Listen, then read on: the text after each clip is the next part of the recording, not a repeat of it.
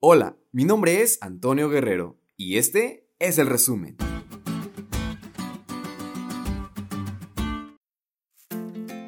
Feliz sábado amigos. Estoy seguro que esta semana Dios les llenó de bendiciones y les cuidó en gran manera. Es momento de darle un repaso a la lección. Y es que en estos días pudimos notar que así como el Antiguo Testamento se cita a sí mismo, es decir, Así como algunos de los profetas hacen referencia a pasajes escritos por Moisés, también el Nuevo Testamento está lleno de estas citas directas y referencias que hacen alusión al Antiguo Testamento. El libro de los Salmos, Isaías y Deuteronomio se encuentran entre los más citados. Y saben, esas referencias nos dejan en claro que la Biblia está sumamente conectada y podemos saber que todo lo que está en ella es genuina y auténtica.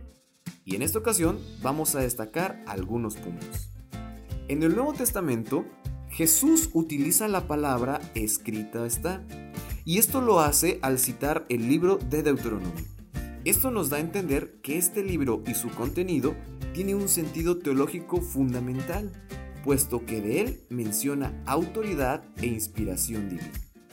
También Jesús destaca la dependencia de vivir de la palabra, porque es por medio de ella donde los seres humanos encuentran su fuente de vida y existencia. Pudimos encontrar también citada la ley y la gracia, y es que el Nuevo Testamento usa el libro de Deuteronomio para explicar estos dos conceptos sumamente importantes en la vida de un cristiano. Y por supuesto, en el libro de Deuteronomio no podía faltar la mención del Mesías venidero, que al igual que en el Nuevo Testamento refiere a esta predicción de un profeta como Moisés, pero no solo como él, sino alguien sumamente especial, Jesús.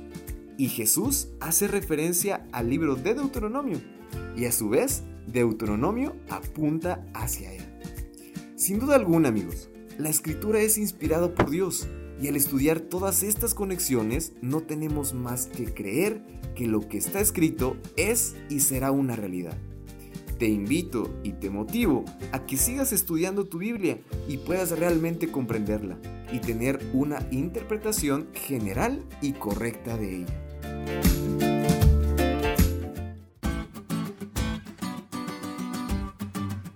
¿Te diste cuenta lo cool que estuvo la lección? No te olvides de estudiarla y compartir este podcast con todos tus amigos. Es todo por hoy, pero mañana tendremos otra oportunidad de estudiar juntos.